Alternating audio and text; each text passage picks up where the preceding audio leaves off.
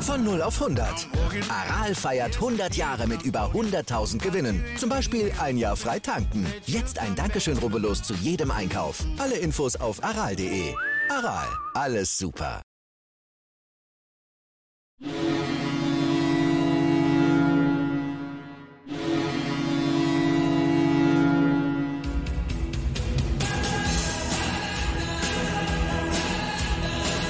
Moin, moin zu Lebenslange 1, dem Werder Bremen Fußball-Fan-Talk mit Scoop und Sepp. Tja, Scoop, heute natürlich im Mittelpunkt unser Spiel gegen Fortuna Düsseldorf. Der, der Erfolg, der 13-0 Heimspielsieg. Und da muss ich sagen, oh la la, Werder Bremen, fantastik. Hä? So sieht es doch aus. Oder was ist deine Meinung dazu? Ja, moin, lieber Sepp. Moin, liebe User. Also Weltklasse, absolut gut. 3 zu 0 ins neue Jahr starten, ohne Gegentor. Ähm, das, was mich am meisten begeistert hat, ich nehme jetzt mal die Spielanalyse sofort, ich gehe sofort in die Vollen, kein einzige Torchance für Fortuna Düsseldorf zugelassen. Und da möchte ich mal eine Statistik sehen, wann ist das das letzte Mal bei Werder Bremen gab, dass Werder Bremen den Gegner keine einzige Chance zugelassen hat. Also Chapeau, Chapeau, ganz großes Tennis. Und ich glaube, so langsam muss ich echt dem Ole Werner, muss ich mich bei Ole Werner persönlich entschuldigen. Ich weiß nicht, ob ich selber mal dahin fahre und ihm das sage. Aber ich habe ja gesagt, er ist der falsche Mann für Werder Bremen. Werder Bremen ist zu groß für ihn. Aber nach den ersten vier Spielen zwölf Punkte, das habe ich gestern gelesen, 14 Tore geschossen, glaube ich, ne, in den vier Spielen, irgendwie sowas. Kann das möglich sein? Äh, wenig ja. Gegentore. Also ich muss ganz ehrlich sagen, Chapeau, Chapeau. Ist super, wenn er mich Lügen straft. Es geht weiter. Äh, ja, super Stimmung. Platz 4 aktuell in der Tabelle. Sepp, was soll ich dir sagen? Also, es läuft. Es läuft definitiv. Es macht Spaß. Ähm, auch wenn es gestern natürlich ein total holpriger Start war, Sepp. Also, die erste Halbzeit war sehr mäßig. Das ist schon, glaube ich, positiv ausgedrückt, wenn ich sage, sehr mäßig. Und die rote Karte hat uns dann natürlich in die Karten gespielt. Sepp, ganz kurz die rote Karte. Ähm, die Düsseldorfer regen sich darüber auf. Äh, eine klare rote Karte als das gibt es doch gar nicht, oder? Ähm, ja, finde ich auch. Was ich überhaupt nicht so verstanden habe, ist der Sky-Kommentator, der ja irgendwie sozusagen der Meinung war, genau. boah, war jetzt ein bisschen übertrieben. Aber wenn man es allein schon von der Seite sieht, die Szene ja völlig äh, unmotiviert da rein mit so einer, mit einer Schere, auch ja von hinten oder seitlich von hinten. Ja, also finde ich richtig, da gibt es keine großen Diskussionen davon. Ich kann es verstehen, dass es insgesamt etwas, äh, er hat wenig Karten gegeben. Ich glaube, es gab sonst nur eine gelbe Karte für Friedel. Ich glaube, sonst für Düsseldorf gar keine. Aber äh, ja, wer so einsteigt, ist auch wegen Blödheit einfach. Also da gab es aber auch, glaube ich, sonst jetzt auch von Seiten des Trainers oder so im Nachgang, also vom Düsseldorf äh, meines Erachtens da nichts zu beanstanden.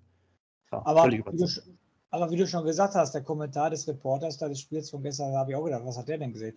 Und du siehst ja richtig, dass der Agu den Ball, der Ball ist ja schon weg, der kann den Agu gerne umhauen. Der kann den Ball, ja gar keine Chance auf, zum Ball zu kommen. Der ja, kann ja. nur den Agu umhauen. Und das wollte er. Und dann muss es rot gehen, definitiv. Da muss ja. es hochgehen. Ja, also äh, wo du jetzt gerade dabei bist, du bist jetzt ja gerade mittendrin und da hole ich direkt noch eine andere Szene aus, die mich total aufgeregt hat. Ja, neben den ganzen Positiven kommen wir ja sowieso gleich in unserem Gespräch immer wieder zu. Aber was war denn da bei dem 1 zu 0 los, oder? War, ja. Die waren ja eine Stunde, haben die wieder gebraucht, um ja. sich da.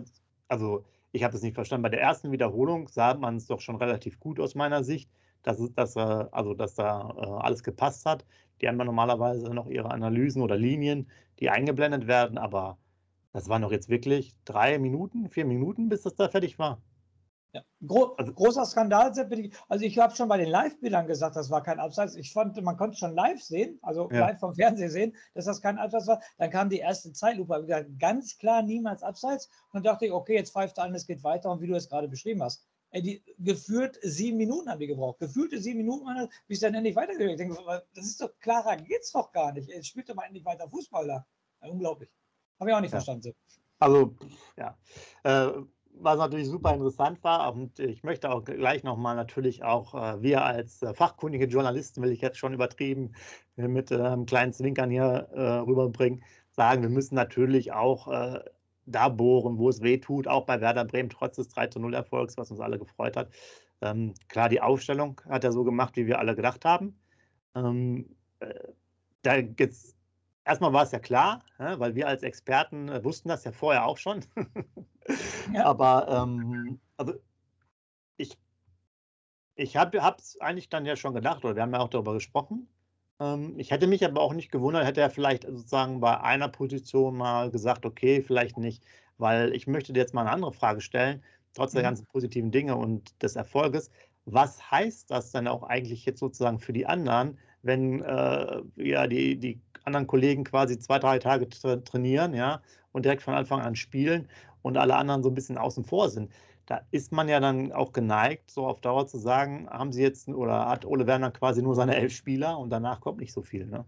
Da muss man auf, auf sozusagen Sicht auch ein bisschen aufpassen, dass man alle mitnimmt. Ne? Ich meine, Gott sei Dank war dir das Trainingslager jetzt nur kurz. Kannst du vielleicht noch so ein bisschen argumentieren und man war jetzt nicht so lange raus aus der Saison. Aber ja, ich meine, fand ich dann schon extrem. Füllkrug hat, glaube ich, sogar durchgespielt und er kam ja erst am Mittwoch ins Training. Äh, klar, der macht dann ähm, auch noch das Tor. Ähm, und, aber das war ja schon, hätte ich jetzt auch nicht gedacht, dass er komplett durchspielt, 90 Minuten.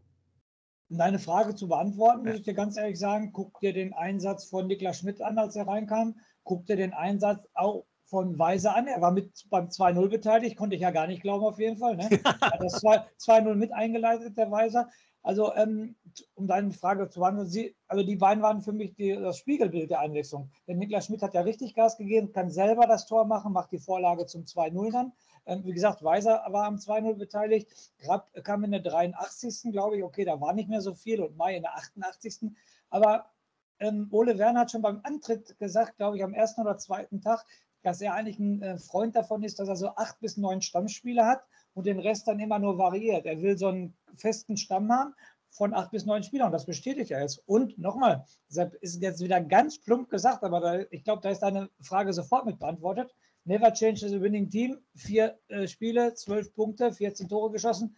Äh, äh, was wollen die Ersatzspieler sagen? Sollen sie zum Werner gehen und sagen, ey, du musst mich bringen? Äh, sagt der Werner, äh, guckst dir mal bitte die Spiele an. Also, ich verstehe deine Frage voll und ganz, verstehe mich jetzt nicht falsch, dass du die Frage stellst, aber als Trainer er hat doch genug Argumente. Da soll man weise ankommen. Da wird der Werner ihm sagen, ey, guck mal äh, auf die letzten vier Spiele. Also alles gut. Füllkrug macht sogar zwei Tore und äh, Duxch macht wieder ein. Und also ich fand es genau richtig. Guck den Friedel und Velkovic hinten an. Ich muss nochmal darauf zu sprechen zu kommen. Keine einzige Torchance für Fortuna Düsseldorf in 90 Minuten. Eine, ein Friedel eine überragende Partie gemacht. Ein Velkovic, ein Toprak, der vorausgegangen ist ähm, habe ich heute noch gelesen, 95 Prozent seiner ähm, äh, Pässe sind angekommen. 95 Prozent finde ich einen überragenden Schnitt für einen Abwehrspieler. Und das Einzige, Sepp, jetzt mal ganz ehrlich, hatte der Sky-Reporter recht? Hatte der Hennings echt immer vor, dann den, das Sprunggelenk von dem zu treffen? Wenn es so ist, dann ist der äh, Hennings für mich aber der unfairste Spieler auf der ganzen Welt, oder? Weil der Reporter sagt immer, und jetzt geht er wieder ans Sprunggelenk. Und er geht, hatte der Hennings echt vor, den Toprak mit Fouls aus dem Spiel zu nehmen? Das wäre aber schon arg krass, oder? Ja, wäre wär krass. Ich kann mich jetzt nur an diese eine Szene erinnern, wo, glaube ich, der Toprak da diesen, den, die, die Flanke quasi abwehrt und mhm. da das so zur Diskussion kam, aber weiß ich jetzt nicht. Also, was, was, was du jetzt sagst, wegen der guten Abwehr, muss ich auch sagen, das, das fand ich wirklich überragend, dass, ähm, dass auch die Bälle von außen, die kamen, weil Düsseldorf war in der ersten Halbzeit ja gar nicht, äh, nachdem wir so 15, 20 Minuten gebraucht haben, jetzt nicht total weg vom Spiel, sondern hatten auch zumindest ihre, ich sag mal, leichten Momente und äh, über die Flanken und so weiter, die wurden immer wieder von uns abgefangen. Das war richtig, das war richtig, richtig stark, fand ja. ich. Und die einzig gefährliche Szene war ja dann, äh, ich weiß nicht, 40. Minute ganz grob mal gesprochen, wo der Ball einfach dann durchkam und der Junge den nochmal geklärt hat. Links, weil hinter ihm war Hennings gewesen, vor ihm war auch nochmal einer. Ist er so ein bisschen durch, wie man sagt, so durch Freund und Feind äh, hindurchgekommen, ja. so ein flacher Ball von außen. Äh, also von unserer rechten Seite aus, aus Torhüter-Sicht quasi. Ähm, aber sonst, ähm, was mir jetzt nicht so gut gefallen hat, war, wir haben zwar super gestartet, die erste Viertelstunde, kamen da gut ins Spiel, hatten ja auch, ich weiß nicht, das musst du jetzt mal auch äh, sagen hier als äh, Freund von Bittenkurt oder nicht Freund, wie auch immer. Da kann er mehr ausmachen, oder? Nicht kann, muss. Da muss er mehr ausmachen. Nicht kann. Ah, das wollte ich doch hören. Ja, Da muss, muss er, nicht das 1, muss das 1-0 machen, oder? War eigentlich die beste Chance. Gar kein Thema. Muss er machen. Er muss auch eher abschließen, meiner Meinung nach. Er muss sich den nicht nochmal auf links legen. Er kann schon vorher mit rechts abschließen, ist meine Meinung. Er ja. muss ja sich gar nicht auf links legen, finde ich. Aber zum Thema Abwehr, hier unsere Freunde hier auf der Deichstube, die geben immer Noten. Und das fand ich ganz äh, Weltklasse. Die ähm, geben ja immer Berichte sozusagen. Und dann kommt die Note. Und Pavlenka waren, glaube ich, zwei Zeilen. Ich sage jetzt mal neun Worte und dann stand da Note drei. Weil den Pavlenka konnte es ja gar nicht beurteilen, weil er ja nichts aufs Tor gekriegt. Der hat nur zwei, drei Rückpässe gekriegt. Der hat da diesmal ordentlich zustande gekriegt, jetzt auf jeden Fall. Und sonst, ähm, wie gesagt, ganz witzig gewesen. Ich meine, da stand acht Wörter, meiner Meinung nach, und dann kam Note drei. Und das ist ja schon super für einen Torwart, wenn er nicht benotet werden muss, weil die Abwehr vorher alles weggehauen hat.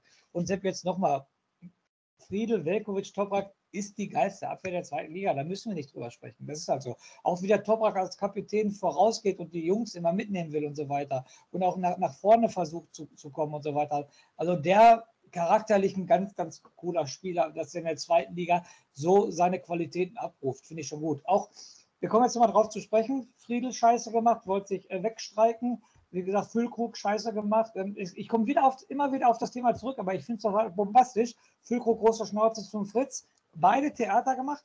Friedel, die letzten vier Spiele überragend. Jeder Bundesliga-Verein kann sich den kaufen, meiner Meinung nach, wenn er so spielt wie in den letzten vier Spielen. Der verliert ja gefühlt überhaupt gar keine Zweikämpfe. Seine Diagonalbälle kommen ab. Er macht selber vorne noch Tore und Füllkrug macht wieder zwei Tore. Mehr muss man da noch nicht sagen. Ich muss die ganze Saison darauf zurückkommen.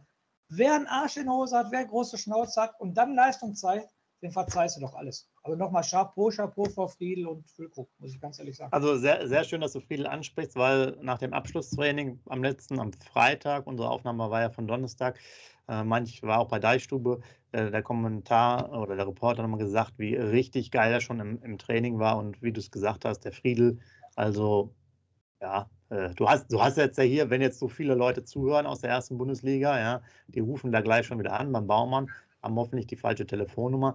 Ähm, ja, klar, also wenn du jetzt Bedarf hast und gerade auch jemanden brauchst, der eine gute Verfassung hast, ist das natürlich äh, eine Möglichkeit, jemanden zu holen äh, für ja, mal ein gutes äh, Preis-Leistungs-Verhältnis. Ne? Also macht es richtig stark, stark aktuell, finde ich auch.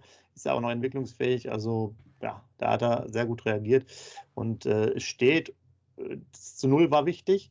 Ähm, was ich jetzt aber nochmal sagen wollte, nach der, nach der Viertelstunde hat man so ein bisschen den Faden verloren. Ähm, ja, ja. Man kam auch jetzt nicht so richtig rein. Es war auch so ein bisschen nickelig. Ich fand jetzt auch zum Beispiel bei Bittenkurt, der hat mir insgesamt äh, nicht so gut gefallen. Nicht nur, dass er nicht das Tor gemacht hat, der hatte auch so komisch, hat auch einen Zweikampfverhalten, da fand ich teilweise unnötige Fouls, einmal auch an der, an der Seitenlinie vom Strafraum, aber auch im Mittelfeld. Es lief alles nicht so zusammen. Also ganz gut, dass der nach 60 Minuten knapp ausgetauscht wurde, wie ich fand. Das war jetzt nicht ganz so, ganz so stark. Ähm, und man hatte halt nicht so die, die Spielkontrolle, fehlte so ein bisschen. Ne? Ähm, ja, ich weiß, ich weiß nicht, das, das war so ein bisschen, aber hat ja auch Ole Werner nochmal angesprochen, dass gerade die erste Halbzeit nicht so gut war.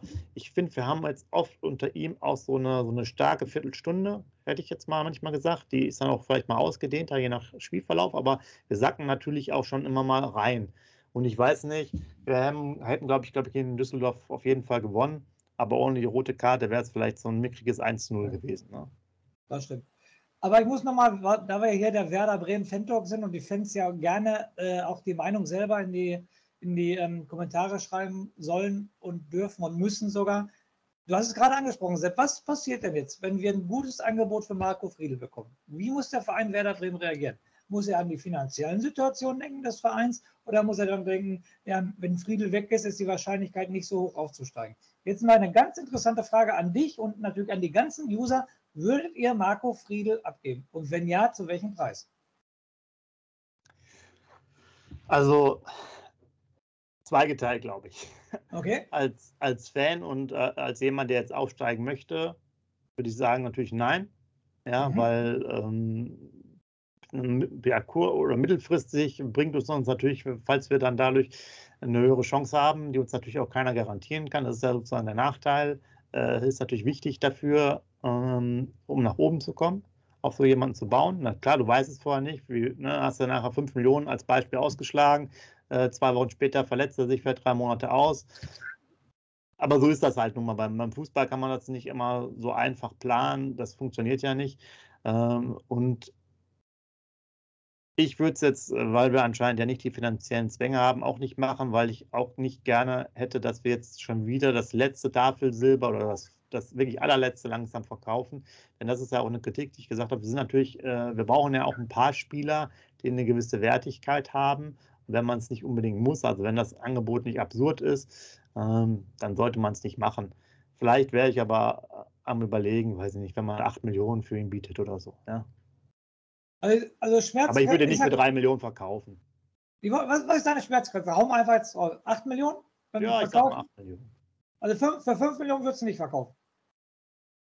Nee, ich glaube nicht, nein. Okay, alles klar, das wollte ich nur hören. Also ich muss dir ganz, ganz ehrlich sagen, also jetzt ist die Mannschaft auch so weit, okay, Aufsichtsrat, äh, Mannschaftsrat und äh, Trainer haben gesagt, wir sprechen erst im April davon, aber, jetzt kommt das große Aber, ich habe gestern ein Interview mit Marvin Duksch gesehen, da hat er gesagt, er will aufsteigen, hat er definitiv gesagt, er tut auch ja, jedes, Spiel, jedes Spiel dafür und deshalb schon alleine aus diesem Grund, man merkt, dass aus der Mannschaft jetzt immer mehr kommt, dass die aufsteigen wollen, in dieser Situation, meiner Meinung nach, darfst du den Friedel nicht abgeben, weil, wie es im Sturm auch ist, jetzt kommt zur Abwehr, was hast du für Alternativen?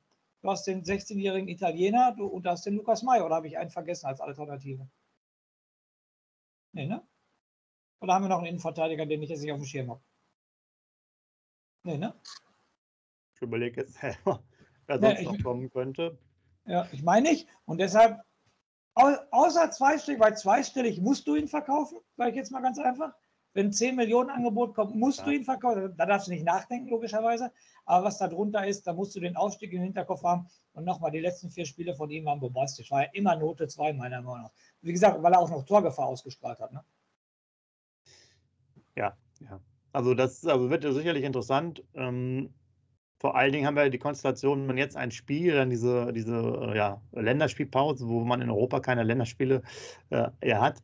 Ähm, das heißt, das könnte noch zu einigen Verhandlungen führen, weil ja auch dann irgendwie alle ähm, durchaus mit dem Thema Transfers noch beschäftigt sein könnten. Ne? Das ist natürlich äh, nicht uninteressant, weil ja auch dann kein Spieltag ist, auch für die auch für die meisten Spieler bei den Vereinen sind ja auch meistens auch viele europäische Spieler. Das heißt, ähm, ja, da könnte sich natürlich einiges noch äh, bewegen, aber ich bin da bei dir. Wenn man nach oben muss, äh, sollte man das jetzt zusammenhalten. Wir haben ja schon einiges abgegeben ähm, an, an Spielern und wir haben ja auch jetzt nicht in der Hinterhand die Leute. Wir haben ja gesprochen, wir haben jetzt Mai vielleicht noch, könnte sonst noch groß nach hinten ziehen, muss das dann wieder auffüllen.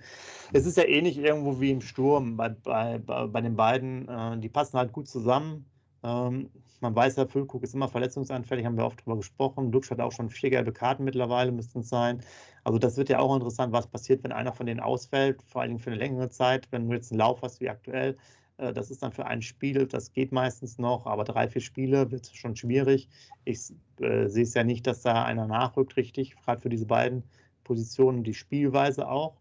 Äh, da muss man ja auch nochmal sagen, mit Dux hat man dann doch einen ähm, guten, guten Deal gemacht, weil mit den beiden läuft es ja, das ist ja irgendwie so ein bisschen so, ja, wenn der Ball vorne ist, die machen schon was daraus. Ne? Irgendwo ist es, glaube ich, hab, ich habe so das Gefühl, es ist auch ein bisschen eine Entlastung für die Mannschaft, weil die kreieren auch selber Möglichkeiten, ohne dass sie jetzt zwingend ähm, allein nur durch das Mittelfeld unterstützt werden müssen, ne? sondern ja. durch das Zusammenspiel und so, die Positionierung vorne, die wissen halt schon selber, was sie machen müssen. Die musst du jetzt auch nicht irgendwo als ja, 19-, 20-jährige Stürmer immer sozusagen noch mitcoachen auf dem Spielfeld als, als Mitspieler so stark. Äh, das ist natürlich ein echt, echter Vorteil. Ne?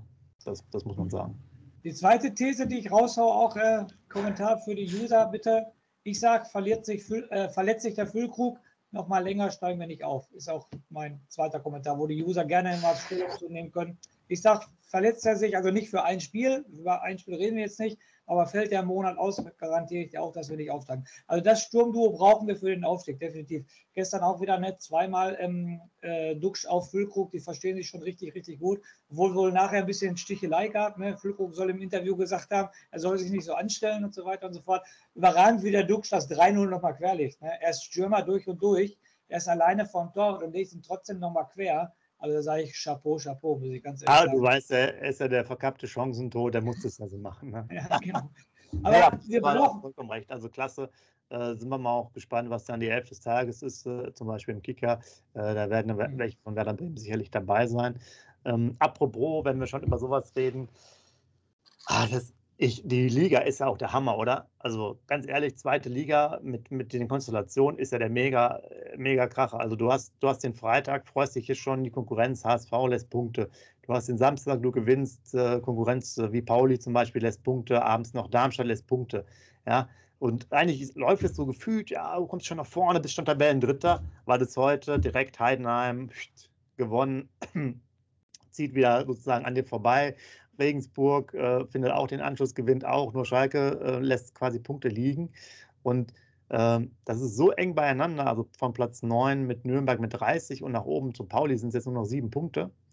und äh, zu Heidenheim nur noch ein Spiel. Also das heißt, Platz 3 bis 9 ist ein Spiel auseinander, punktemäßig. Das finde ich super.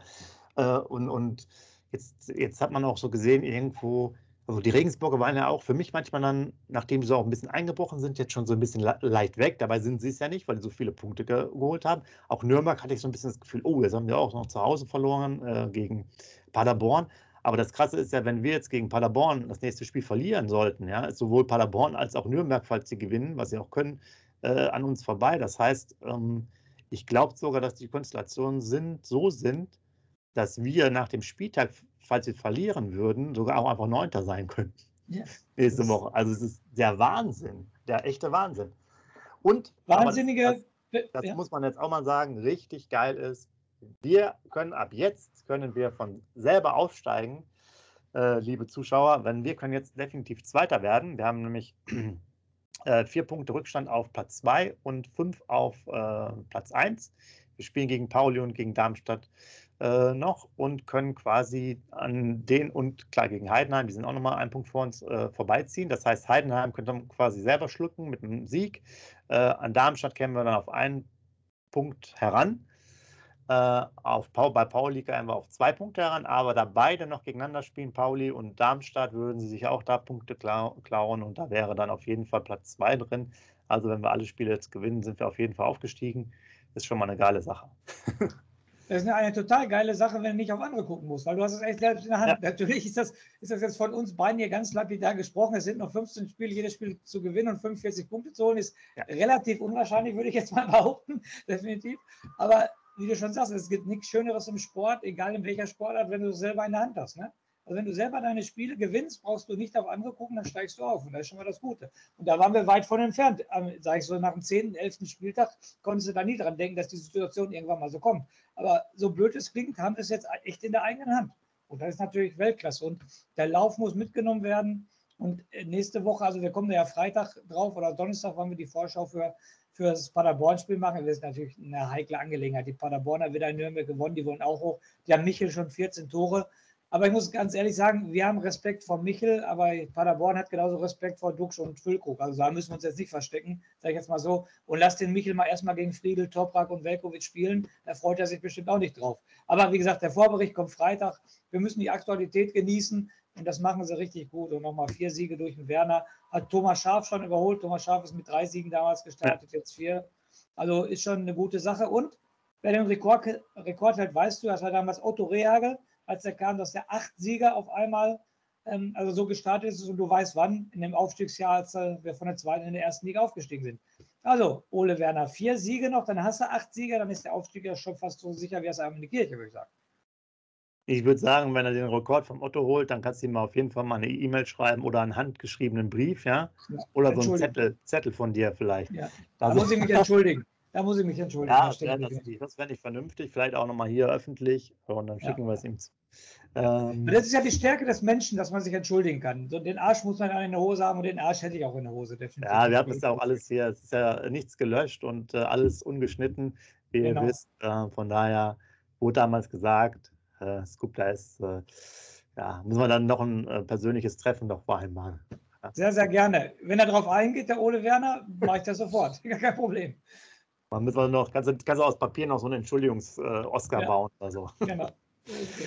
Aber gucken wir jetzt nochmal auf, auf harte äh, Fakten, nachdem wir jetzt ja nur von den Positiven gesprochen haben.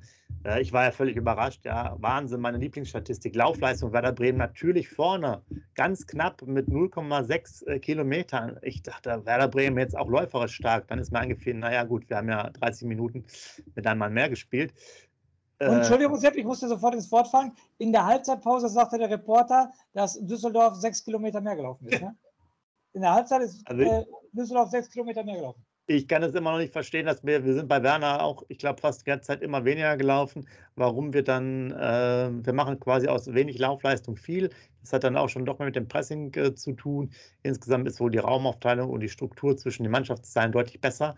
Ähm, was, was jetzt immer noch ausbaufähig ist, ähm, auch wenn das erste Tor quasi äh, nach einer Standardsituation fällt, finde ich dann gerade in der ersten Halbzeit, wo wir auch wieder einige Ecken ja. hatten, ein paar Freistöße dann. Und da kommt dann doch zu wenig bei rum, finde ich, immer bei den Möglichkeiten. Wir haben insgesamt zehn Ecken. Ja, die kurz ausgeführte führte dann zum, zum 1 zu 0, okay.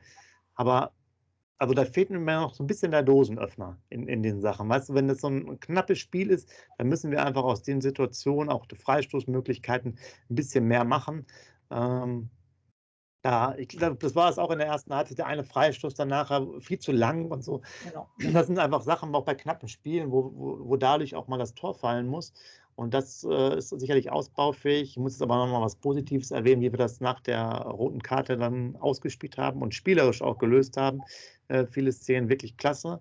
Also da haben wir nicht so einen Hauruck-Fußball gespielt, sondern genau, wirklich genau. vernünftig und sauber durchgespielt. Genau. Das, ist, das ist wirklich äh, sehr, sehr gut. Das gefällt ja. äh, wahrscheinlich uns allen auch so, dass da viele Spiel, auch eine rote Karte, schön spielerisch vorher gelöst, äh, die Szene, ähm, dabei rumkommt.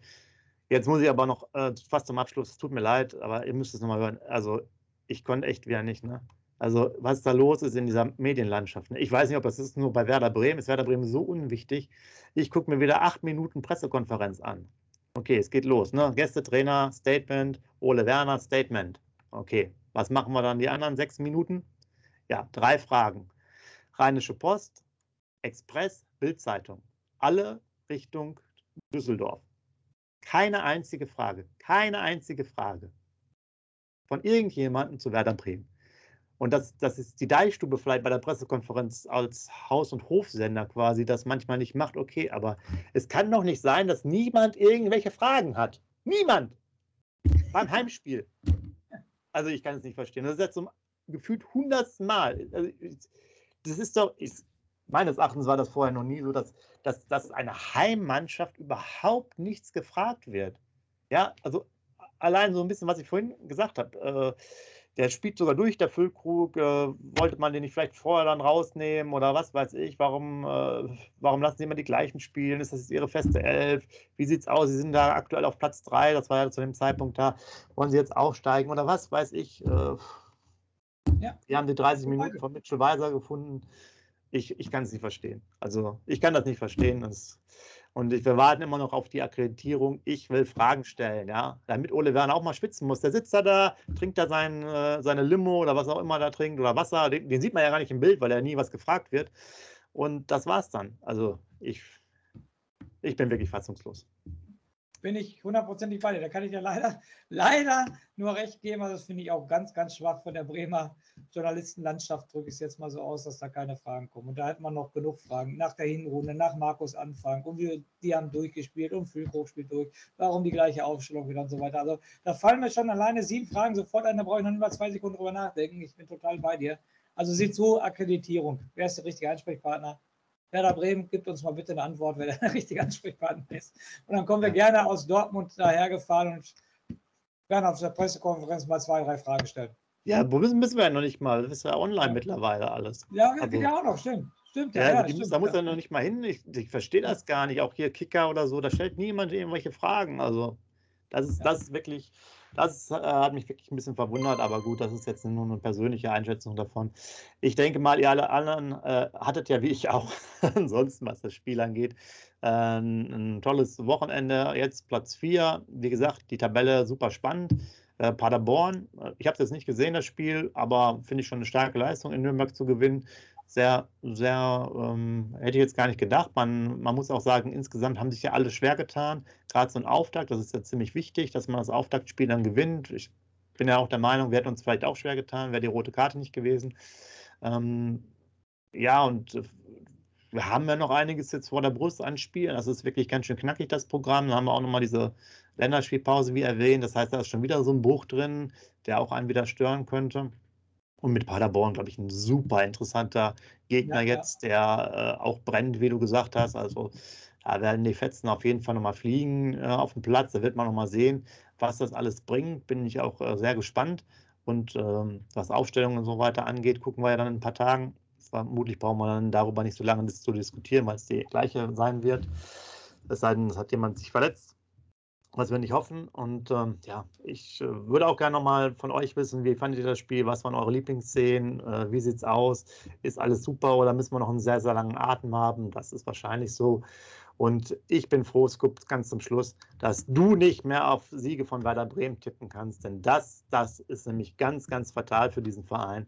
Bleib bei deinem 1-1, 2-2 oder was auch immer du da tippst. Ich habe keine Ahnung, ist mir auch egal, aber auf Sieg darfst du nicht mehr tippen.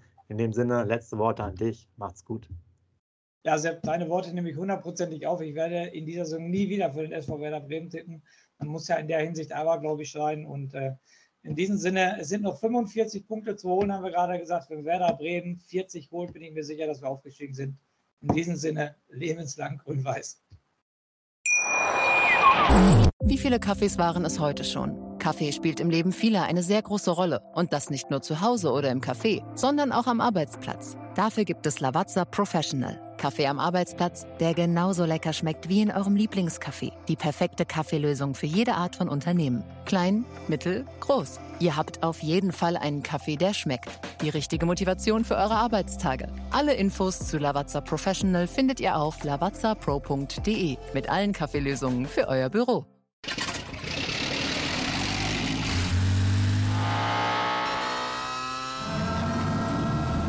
Von 0 auf 100.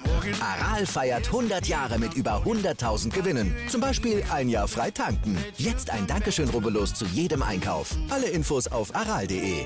Aral, alles super.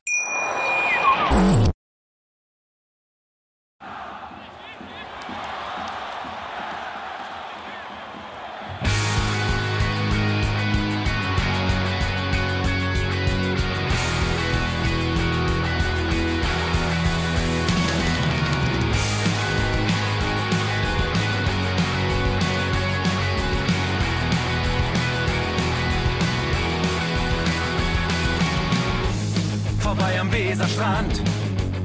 Auf geht's ins Stadion. Wir wollen Werder sehen. Heute geht alle grün. Werder Schal, ein Bremer Bier. Die Ostkurve vibriert. Das wir auf dem Trikot. Werder, wir stehen hinter dir. Werder Bremen. Ein Leben lang grün-weiß. Ja, wir sind Werder Bremen. And this is Osterdeich.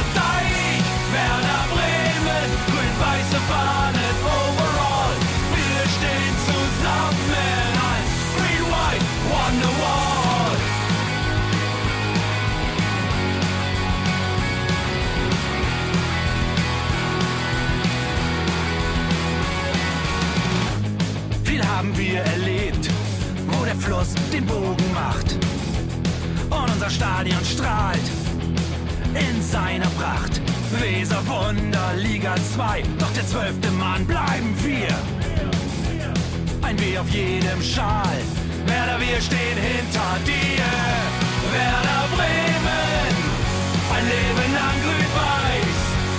Ja, wir sind Werder Bremen, and this is Osterdeich.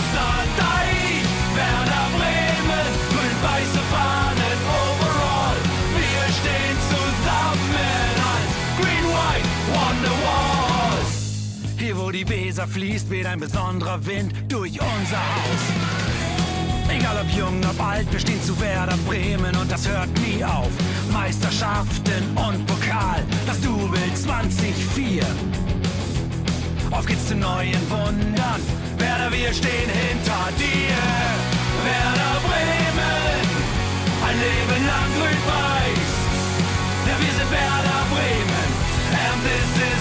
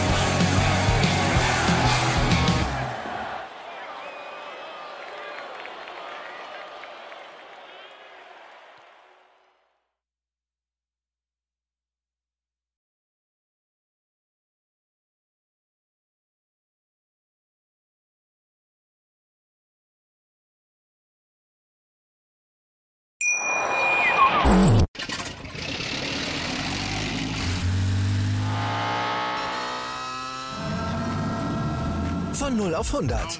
Aral feiert 100 Jahre mit über 100.000 Gewinnen. Zum Beispiel ein Jahr frei tanken. Jetzt ein Dankeschön, rubbellos zu jedem Einkauf. Alle Infos auf aral.de.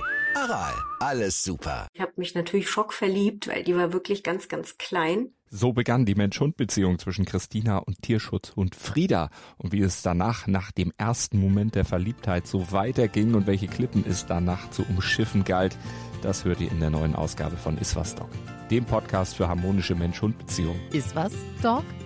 Mit Malte Asmus. Überall, wo es Podcasts gibt.